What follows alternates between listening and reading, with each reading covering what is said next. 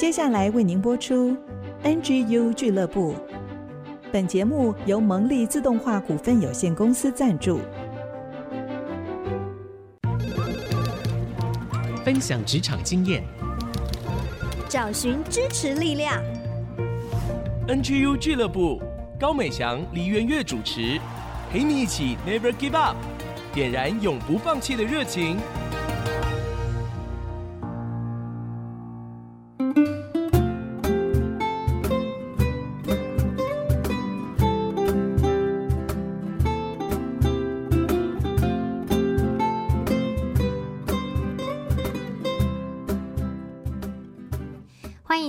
到 IC 之音 FM 九七点五主科广播，您现在收听的节目是 NGU 俱乐部，我是主持人美翔。很快哦，时间来到九月了。最近呢，疫情真的是逐渐趋缓，我想要这归功于大家都很认真的防疫，好好的戴口罩、勤洗手。那也是鼓励大家继续保持这个良好的卫生习惯，让我们每天呢都能够很健康的生活。今天的节目呢，为大家邀请到我很欣赏的一位年轻人，他是青年艺术家张光佑，我们就请光佑来跟大家打个招呼。嗨，NGU 俱乐部的听众朋友们，大家好，我是光佑。光佑很年轻哦，他才刚刚从原民会的替代役退伍。虽然是这样子哦，他还是有一些不同程度的工作经历。那现在呢，努力的往艺术的领域发展，被称为青年艺术家。那我就想请教光佑啊，在过去担任不同的工作职场当中，有没有发生过令人印象深刻的菜鸟事迹呢？关于菜鸟事迹的部分，我在家里想了很久，因为我个性是比较谨慎。后来我就想到，就是我在第一份工作的时候，到一间代理欧美品牌彩妆公司上班。嗯，那那间公司呢，我主要的担任的职务是就是美编这样子。是。然后当时呢，因为发生了一件国际体育的重大事件。是。然后那时候我就对。韩国这个国家产生了一点点小偏见，当然 现在是没有了啦，现在没有，我现在很喜欢韩国，但当时我真的是有点点小偏见这样子，因为这个评审上面的裁判的关系，所以就对这个国家有一点心里不满，这样子。有一点，有一点，我是一个爱国情操比较浓厚的青年，所以那时候呢，就是觉得哇，怎么可以气不过这样子。嗯然后后来呢，刚好办公室就是有在谈到韩国的事情，不是讨论这件体育的事啦，嗯、但就是就是讨论韩国的事情这样子。嗯、然后后来呢，我就当下听一听，就觉得哇，越来越想要讲了。然后就跟旁边的那个小主管说：“哦，我真的很不喜欢韩国人呢。”嗯，结果他听了之后呢，就沉默了一下，然后后面就冷冷的回我一句：“嗯，可是我的男朋友就是韩国人呢。”哇！然后我当时整个就吓到，整个头皮发麻，然后冒冷汗这样子，然后我也忘记要道歉了，嗯、说不好意思了，嗯，整个就僵住了。没错，然后后来呢，其实我主管还是对我很好，就也没怎样，因为他可能就觉得我是新人吧，无所谓这样子。嗯嗯。那后来我自己就就是因为这件小事，我就有一个反思，就是我觉得我们新人啊，不要太直，就是讲话要收敛一下，然后自己的个性也要。去尊重其他人会比较好，这样子。嗯，有的时候啊，大家会说：“哎呀，我们就是要很真实的呈现我们自己啊，我们要做自己啊。”光佑觉得呢？就是我觉得要在尊重的基础上啦，嗯，因为我觉得有些时候哦，你可能一昧的想要做自己，但是其实有时候那个做自己的过程当中，其实你会伤害到很多旁边的人，嗯。我觉得是这样子，嗯，就是你要拿捏的很好啦。是，不过菜鸟总是在这个过程当中学经验，毕竟不像在学校的时候，好像那种我们说讲屁话啦，你一句我一句，没什么无伤大雅。但是你进入到职场当中的时候，真的是要谨慎再谨慎你的发言。那不仅是说让自己可以做事情进退得宜。同时，也让整个职场的环境是舒服的，所以经过这件事情，就有很大的学习哈。是是，真的是这样子。除了这个菜鸟经历之外呢，光佑还有一个特别事迹，就是呢，他在读研究生的时期哦，曾经到中国的苏州大学去交换学生呢。哎，我觉得这个经历很特别，所以我就想要请教他来分享，当时怎么样的机会会做出这个选择？因为我觉得未来我们都有可能在职场当中被外派到其他国家，甚至其他城市。光佑自己经历过这个选择的历程，对他来说有什么学习？习，还有当时他的想法是怎么样呢？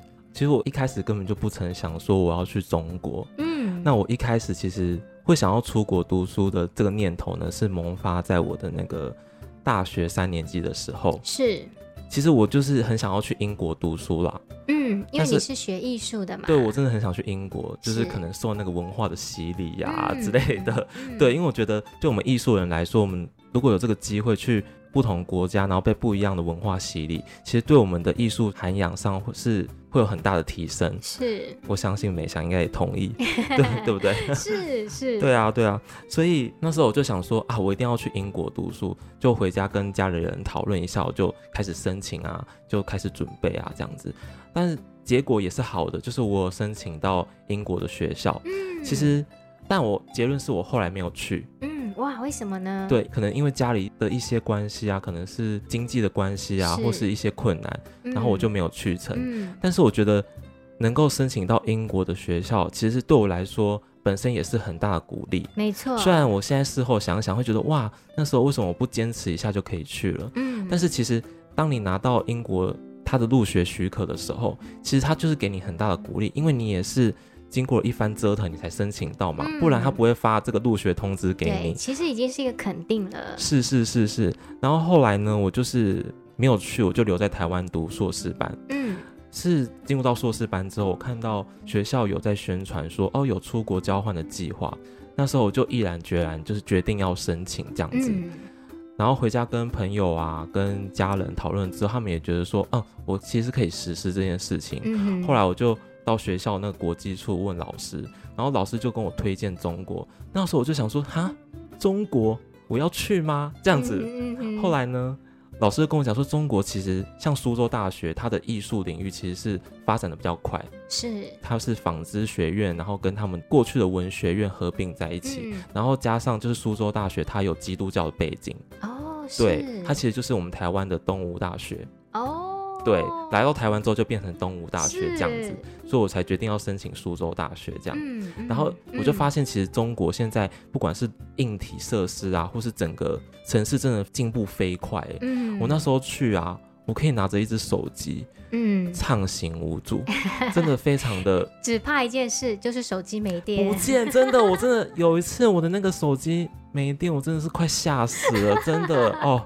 真的，嗯，所以在那边虽然都讲同样的语言，但是仍然有达到你所谓的文化冲击嘛，对不对？当然，当然，嗯、就是毕竟他们讲话的方式就跟我们台湾人不一样了嘛。对。但是呢，其实我觉得你去各个国家都是一样，你一定要去那边跟不同文化人做磨合嘛。对。你不可能去到哪边就遇到自己喜欢的人，不可能，嗯嗯、怎么可能会有这种事？所以呢，那时候我就是。跟同学啊，就是以和为贵啦，不要去跟人家硬碰硬。嗯，即使人家的对方立场跟你不同，是，但是你还是尊重他。是，对，这是最重要的。嗯，对。所以在这段期间，我知道你自己好像也跑了一些中国其他的城市，而且都是你自己一个人。听说这次的交换学生也是你第一次出国，所以在这个过程当中，你应该学习到很多哈。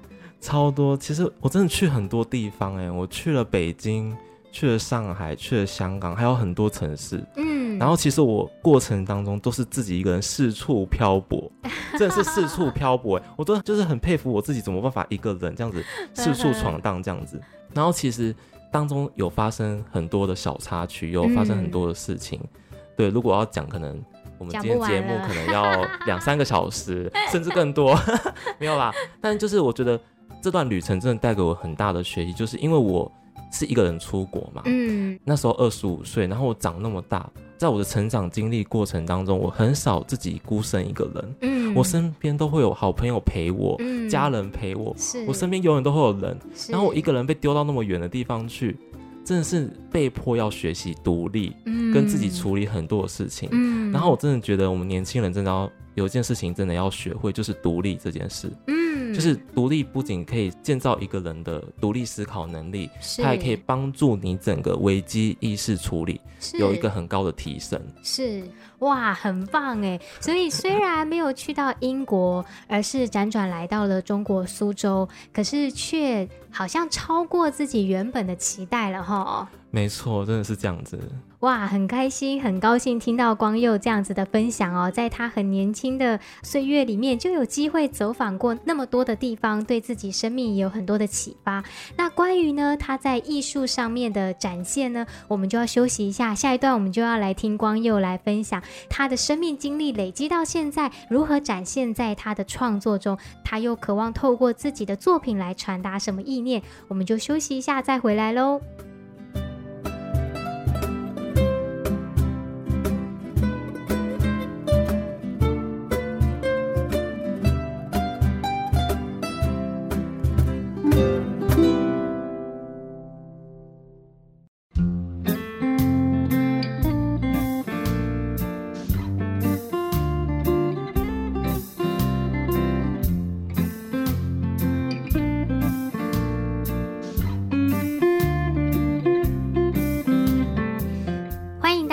次回到 IC 之音 FM 九七点五竹科广播，您现在收听的节目是每周一晚上七点到八点首播，每周日中午的十一点到十二点重播的 NGU 俱乐部。我是主持人美翔，今天为大家邀请到的是青年艺术家张光佑。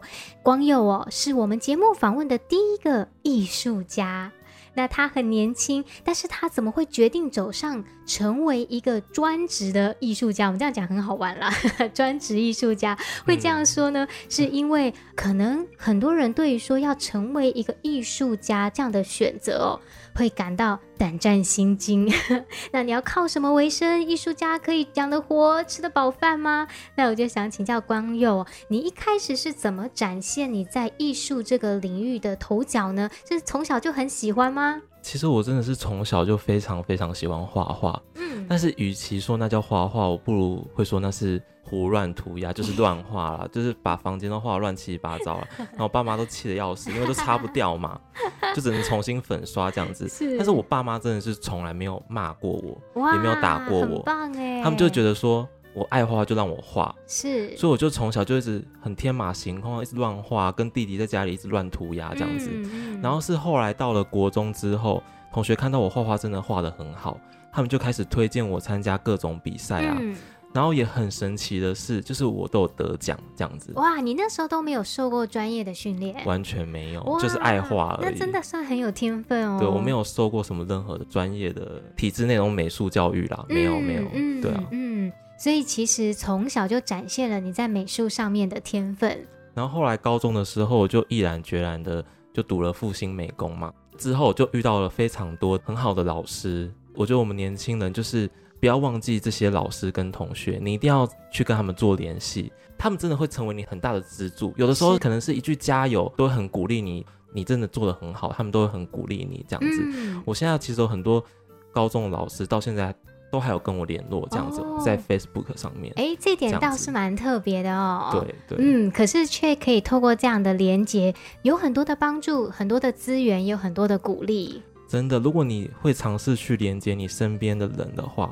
其实你会获得很多很好的资源，像美翔就是我很棒的资源啊！哎、我今天才能来到这边录音，对不对？我刚还私下说，我就是最喜欢画画的人。呃，人跟人之间的缘分就是这样。但是从光佑的身上看到，作为一个喜爱画图的人，他也懂得感恩，他也懂得让自己的生命跟其他人产生连接。我想啊，这也是会跟他喜欢创作有关系。他就透过图画，把他对这个世界的感受来讲。展现出来，但是呢，一路喜欢画画到真的要以画画为生，那个时候你的家里是怎么想呢？我爸妈就会觉得说：“天哪，你这样子真的有办法养活自己吗？”对，我也会想问。就是、对啊，你就是他们会常常会讲说：“现在我可以支持你，对，去做任何的事情，是，但是你以后还是要靠自己的资源去走啊。”没错，对，其实这也是最多人问我的问题啦。嗯，然后为什么我会读硕士班？其实很大的原因就是因为这个，就是我想要持续的创作嘛。嗯，那其实学校是一个很棒的平台，所以呢，我才会进入到学校里面。那其实我当时呢，举办了两场个展，是在去年的时候，二零二零年的时候。是然后那两场个展刚好都遇到疫情，所以就是曝光度没有很高。但是大家都知道，就是办一场展是需要很多的资源，没错。然后跟金钱，要投入很多心力啊。对，没错没错。所以那时候呢，我有一场是办在台北市立大学的艺术学院展示中心里面，另外一场呢是办在台北市仁爱路上的雅典艺术书店。嗯，对，都是公开展览的空间这样子。嗯，对。然后我的主题是龙光之冕嘛。其实这个龙光之棉的来源呢，其实是因为我之前我在教会服侍，那我是小组长的身份。嗯，其实我的组员都是年轻人，就跟我年纪相仿，嗯、就二十出头岁，二十来岁这样子。然后他们就是会跟我分享啊，就是他们在工作上啊面临到的彷徨。无助，我相信很多听众朋友目前是处于这样子还在找寻的阶段，对这种情形当中，那时候是最累、最痛苦、最迷茫的时候，对，就是一直到处撞墙啊，嗯、然后撞得头破血流这样子。嗯、其实我很能明白这种辛苦。后来我就借由我的作品呢，去鼓励，就是现在的所有遇到彷徨的，不管是家人也好，朋友也好，因为我的作品当中就是会有山，有很多的山，嗯。其实，在我们圣经里面，常常会用山来寓意困难。嗯，但是呢，当我们爬到山的至高处，是，然后我们望下远望之后，我们看到山其实是环绕在我们的左右。嗯，那个山环绕的那个情形，像不像一顶皇冠？哦，像吧，对不对？所以那个荣光之冕的冕是皇冠的意思。是是是。然后，当我们越过那个高山的时候，我们越过一步一步的困难之后，我们就会承接了自身的冠冕。嗯，这是我要鼓励。大家的哇，哎，这个意象好棒哦！因为每一个困难就像登山一样，可是当你攻顶之后，那些你经过了痛苦所付出得着的，就变成你生命里的冠冕了。没错，就是这样。没想真的是讲太好了，因为我也是。经历过这个流泪撒种、欢呼收割，但是说真的哦，刚才光佑讲到年轻人的那种彷徨无助哦，那种辛苦哦，几乎是说每一个人走来。都会遇到这样的情况，不论你再清楚、再坚定你要做什么，中间一定会遇到这种困难跟挫折的时候。所以这种鼓励跟帮助哦，真的很重要。这也是为什么我们就有 NGU 俱乐部这个平台了。是，真的很棒，真的是希望能能够帮助我们每一个职场年轻人哦，在我们现在的情况当中，有更多的资源、方法，还有伙伴来成为我们彼此的帮助跟鼓励。那我想要接着继续请教光佑。哦，从你一路以来的创作历程里面，你觉得你还有碰到什么挑战吗？那你自己又是怎么去突破这些困境的呢？其实我自己觉得我遇到最大的困难就是啊，我很多时候都是不满于现状。因为像我们现在其实是资讯爆炸时代嘛，是我们会一直接收到不同的资讯。嗯，当然，很多很优秀的人才，可能你身边就有这样子的人。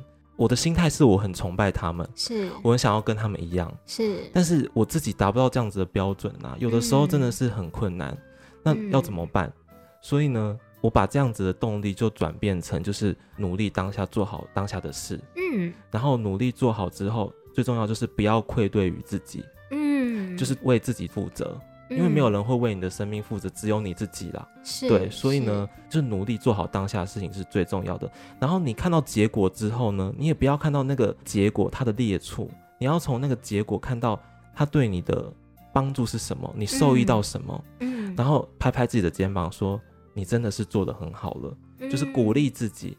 有时候鼓励自己不是自我满足还是什么的，不是，是你真的要鼓励自己。你今天已经走到这一步，你很不容易，你已经努力过了。对，不要因为那个结果不尽如人意就苛责自己。没错，没错，就是你要看你学习到什么，嗯嗯，是很重要的反馈啊，是什么？嗯，我觉得光佑这一席话啊，不像是二十几岁的年轻人说的。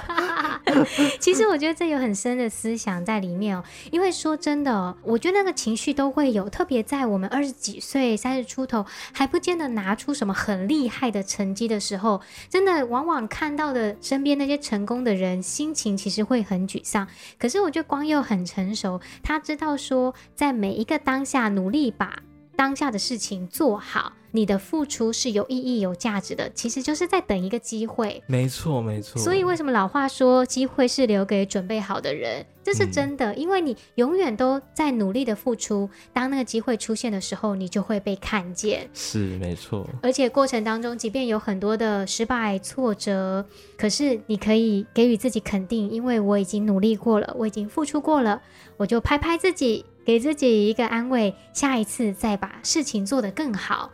真的，嗯嗯，很喜欢光佑的分享哦。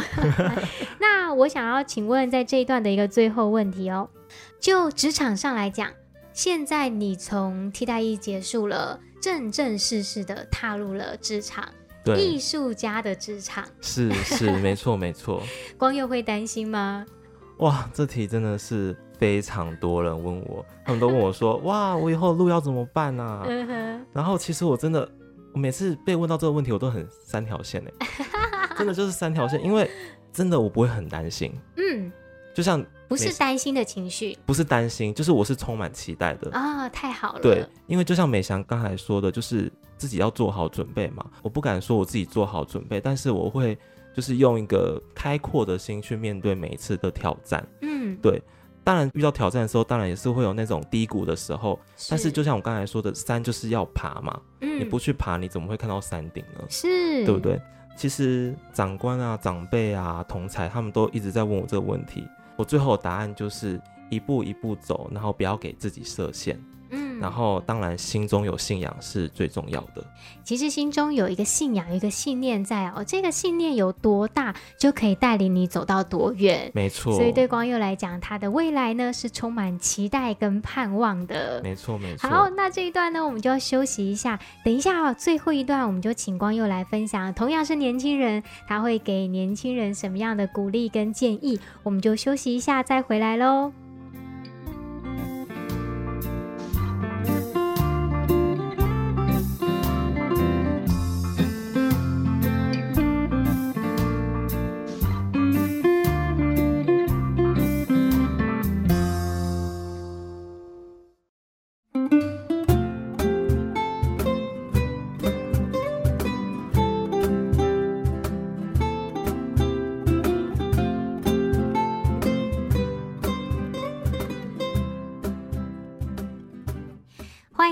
再次回到 IC 之音 FM 九七点五主科广播，您现在收听的节目是专为职场年轻人预备的 NGU 俱乐部。我们的节目呢，在 Google 跟 Apple 的 Podcast 上面也有，欢迎大家可以订阅，就可以每周听到我们的节目。如果你很喜欢我们的节目，也不吝惜要按下你的五星点赞，能够给予我们一些回馈哦。今天呢，我为大家邀请到的是青年艺术家张光佑。光佑呢，非常年轻，还不到三十岁，他已经立定心智，要在艺术的领域上发光发热。我想要来请教他哦。很多人可能不了解艺术家在做什么，在想什么，我就要请光佑来分享。还有一个重要的问题，就是艺术要如何融入在生活当中呢？好，就是我觉得可能很多人都会觉得说，哇，艺术这种东西就是。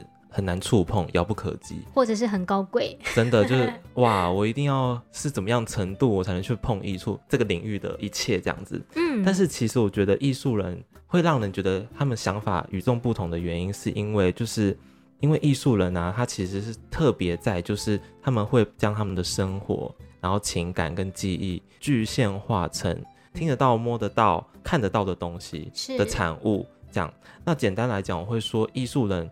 他们可能只是艺术感官较常人来说比较敏锐，嗯，这样子而已。是。那要如何融入到生活当中呢？这个问题真的是非常的好。那我这边就是稍微念一下我的老师徐秋怡曾经跟我说的一段话。他说：“生活在艺术里，艺术在生活里，生活就像一面镜子，如同所有艺术的镜子。他所赋予的任务是帮助我们揭露或表达。”潜藏未知与可能性，在艺术与文化的滋养中，以交织出新的审美观点。我把这一段话送给大家。我个人最喜欢的艺术活动呢，就是在一段旅途或是旅行的当中，甚至是上班的过程当中，我们听着自己喜欢的音乐，自己喜欢的歌，然后呢，我们再从这过程当中好好的审视自己。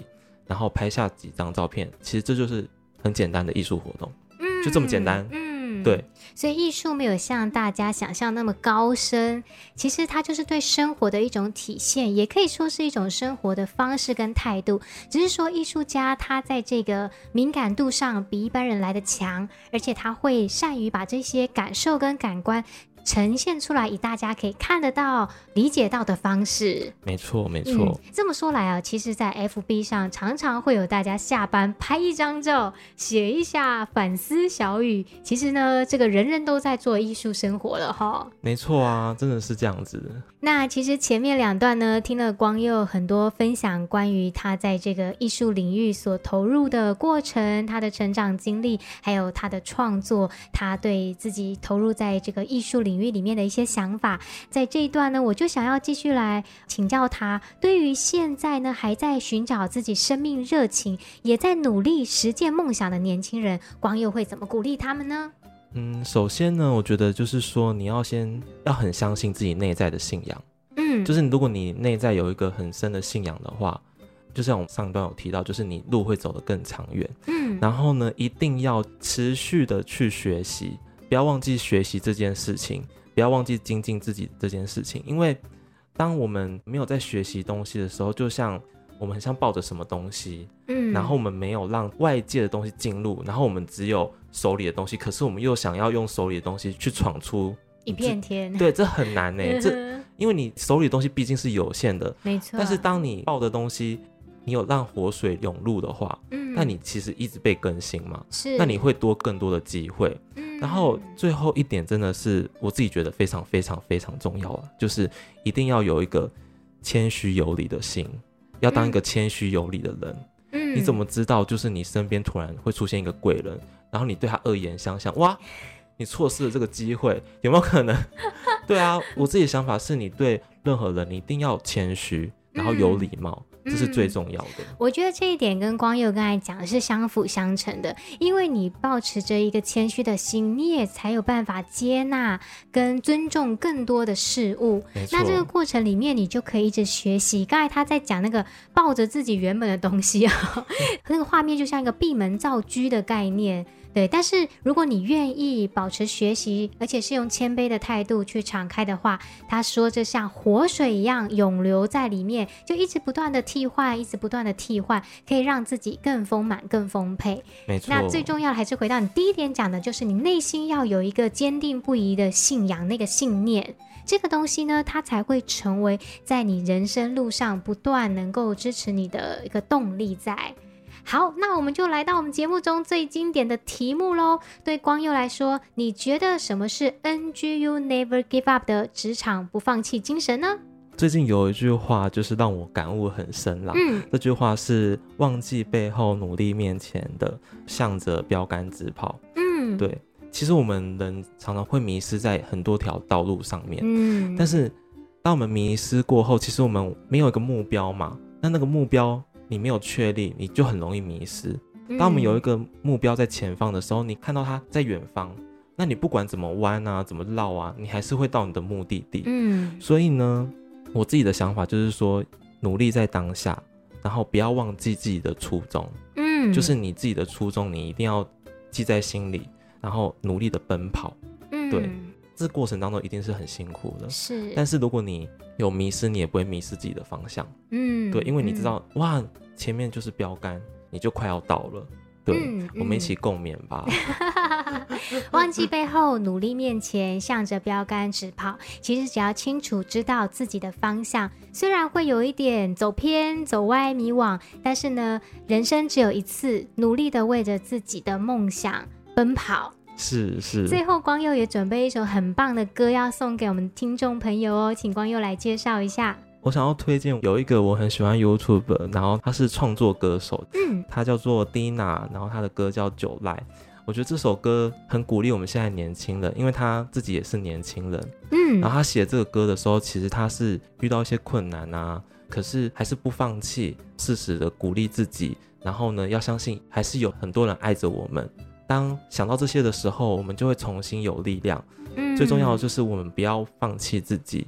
嗯，嗯，对，不要放弃自己。由 Dina 带来的 July 就是七月。我们今天再次谢谢光佑来到节目中跟我们分享。谢谢，谢谢各位听众朋友，也谢谢美翔今天的邀请。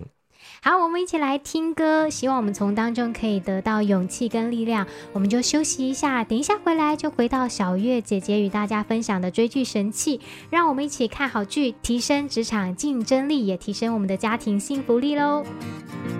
It's like the summer's gone, but it's still July. The light is bouncing off your skin like a ray of black Sometimes I feel like there's nothing else you can do to make things right. And no matter how hard you try, you still feel like you're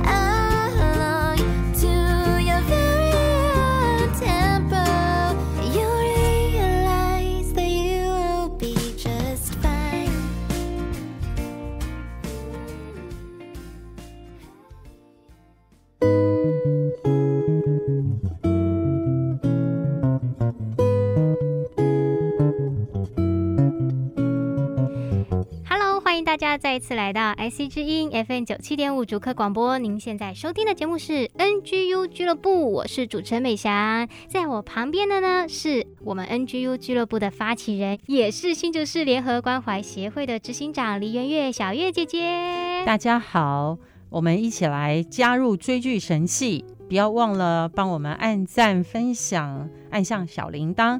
然后我们一起追剧的时候，我们要提升职场竞争力，让我们得到家庭的幸福力。我真的要追起来，因为我已经加入了网飞了。终于哈，每次被我讲，因为我们每次都选一些得奖的电影。是。那我们是不是业配？这样不好啦。今天我们讲这部片，其实蛮温馨、蛮感动的。嗯，叫做《战火下的小花》。战火下的小花，它是一个动画片。对，它讲阿富汗的故事，哦，因为这是现在全世界最引人注目的一个国际事件。是美国要撤军，他根本就没有想到说塔利班连让他撤军的路都被他挡住了。哎，他根本到不了飞机场，他们没有料到。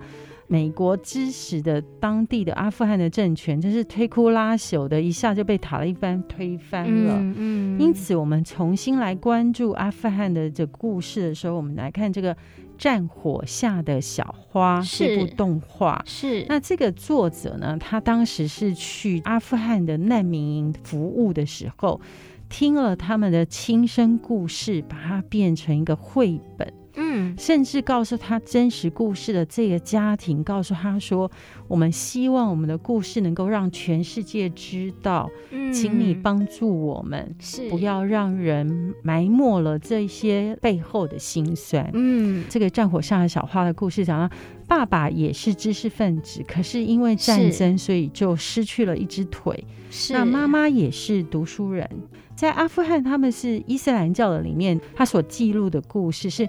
女性不能读书识字，然后女性也不能单独出门，没有男性陪伴的情况下，她是不能单独出门的。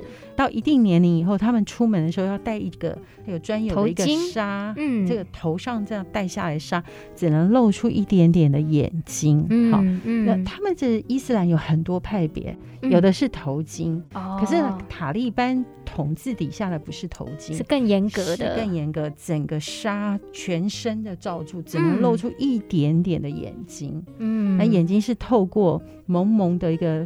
抽纱可以看出去哦，连那个眼睛有再隔一层的哦。对，哇哦，这个女主角是小女孩，所以她在爸爸的陪伴下可以出去。可是他们就是这样，就是说，呃，为什么成年的女人像你这么漂亮，你绝对不可以，你绝对不可以，因为她的意思是说，当男人看到你的时候，有犯罪的念头，他都有犯罪念头，你害他犯罪，我害他是我，你让他，因为他是动了淫念。动了淫念，就是如同已经行奸淫了，那，那他就触犯了阿拉的这个律法是律法，那怎么把他戳瞎？害他，所以他是可以杖打你的。好了，那不要出门好了。对，所以一定年龄以前就是不能出门，那真的太不合理了。那这个小女婿，她这个跟着爸爸，因为她爸爸已经失去一条腿了，是知识分子，嗯，所以他们就在外面摆摊位嘛。嗯，摆摊位做什么呢？就是我免费帮你读信哦，是啊，或者帮你写信，嗯，好，那就有这个职业，那你就给我一点钱，是啊。那因为还有很多人不识字，这个小女孩就陪爸爸去。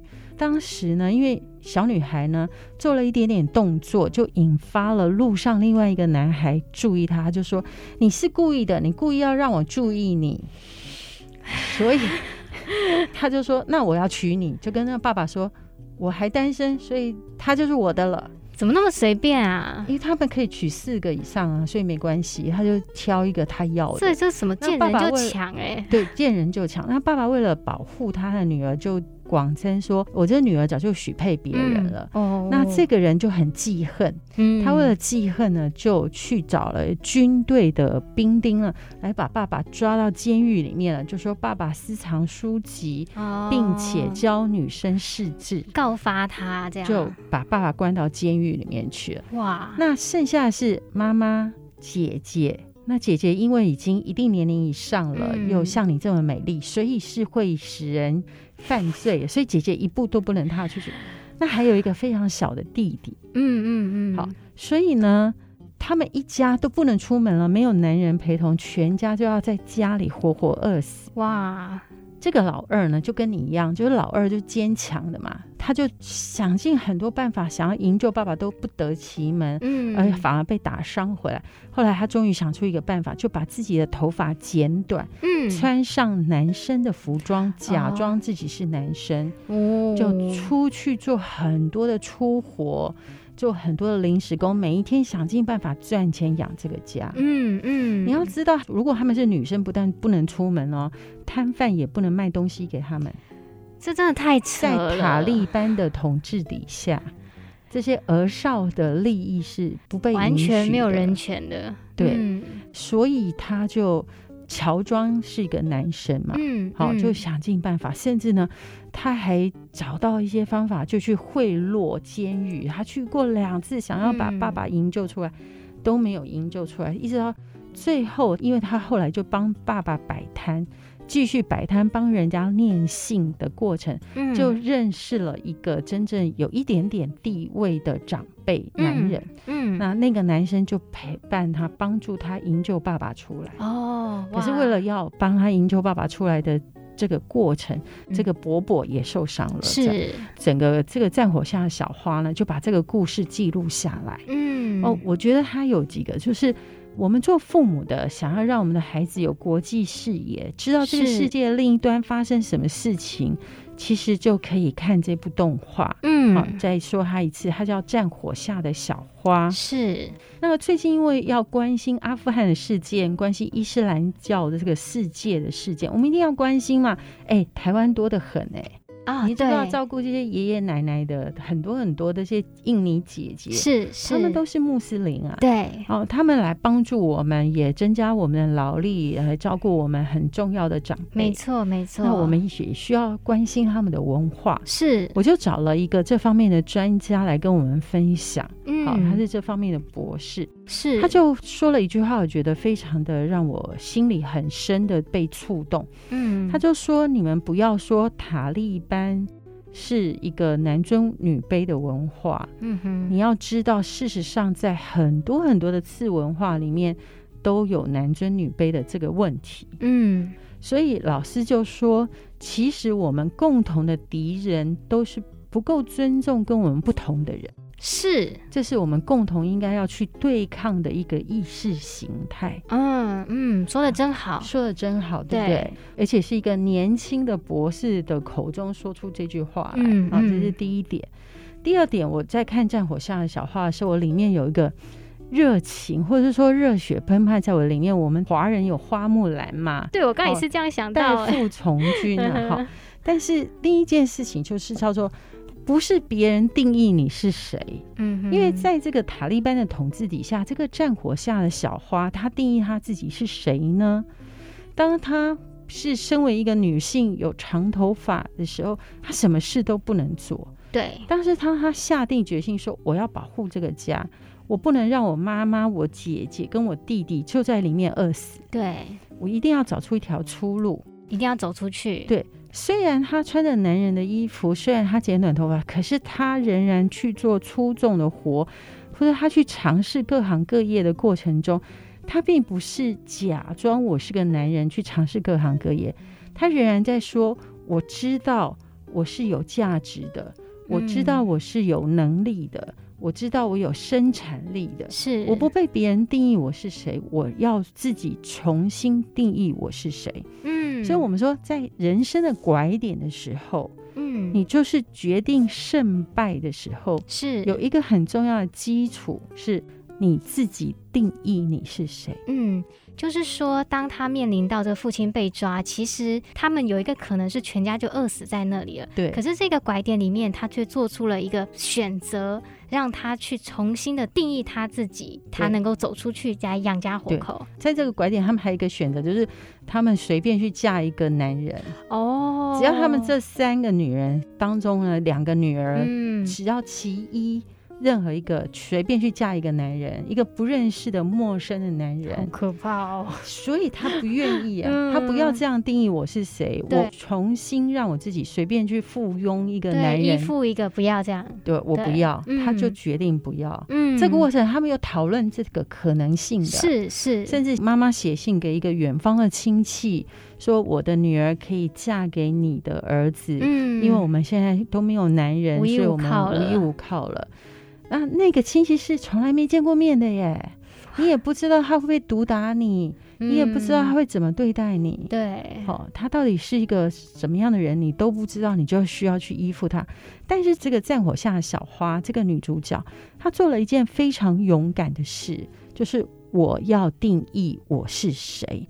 我是有价值的，嗯，我是有生产力的，我是可以保护我的家人的，而且在这最后的当中，是他坚持到底，一定要去监狱把他的爸爸救出来，嗯嗯，所以我定义我是谁。各位听众，我觉得在这个人生很多的拐点，而且不是在安稳时刻，现在在后疫情时代，每一天世界的变动非常的多，是。最重要不是环境告诉你你是谁，是你一定要知道，在安静的里面，灵光乍现，挺听你内心声音的时候，当你听你内心声音的时候，你要问你自己，你也要回答你自己，嗯，我是谁？嗯嗯，以至于你在这个拐点重新定义自己是谁的时候，你才能够找到一条上行之路，为自己破局而出。哇，有一种破茧重生的感觉，是真的，真的好棒哦！我觉得刚才讲的要定义你自己是谁这件事情哦，真的是我们生命当中一个最原始的功课要去面对。那我觉得借着战火下的小花，其实从我们的眼光看起来真的是很悲惨的情况之下，但是它能够去突破这个困境。那我觉得对于我们现在这种物质这么丰富优渥的情况之下，其实我们更可以去。省思到底我们真正生命投入的重要的，好像小月姐姐常说那个第一与唯一是什么？其实呢，也很推荐大家去看，因为这部动画其实是入围奥斯卡金像奖的最佳动画，哇，所以还有金球奖，哇，对，真的是一个很棒的作品。在观看的同时，我们也更多的去了解中东世界他们的国家的需要，让我们关注世界上每一个角落。好的，今天再次谢谢小月姐姐为我们带来《战火下的小花》这部。影片，谢谢大家。好的，如果呢大家喜欢我们的节目，可以上 IC 之音的随选直播收听，也可以推播给身边的朋友。更重要的是呢，我们在 Google 还有 Apple 的 Podcast 上面都有上架，大家也可以上去订阅。如果可以的话呢，也可以给我们一个五星好评。有什么意见呢，或者是鼓励，都可以在上面留言给我们，会对主持人来说呢是一个很大的支持动力哦。那我们今天的节目就到这边，我们就下个礼拜一再见喽。拜拜。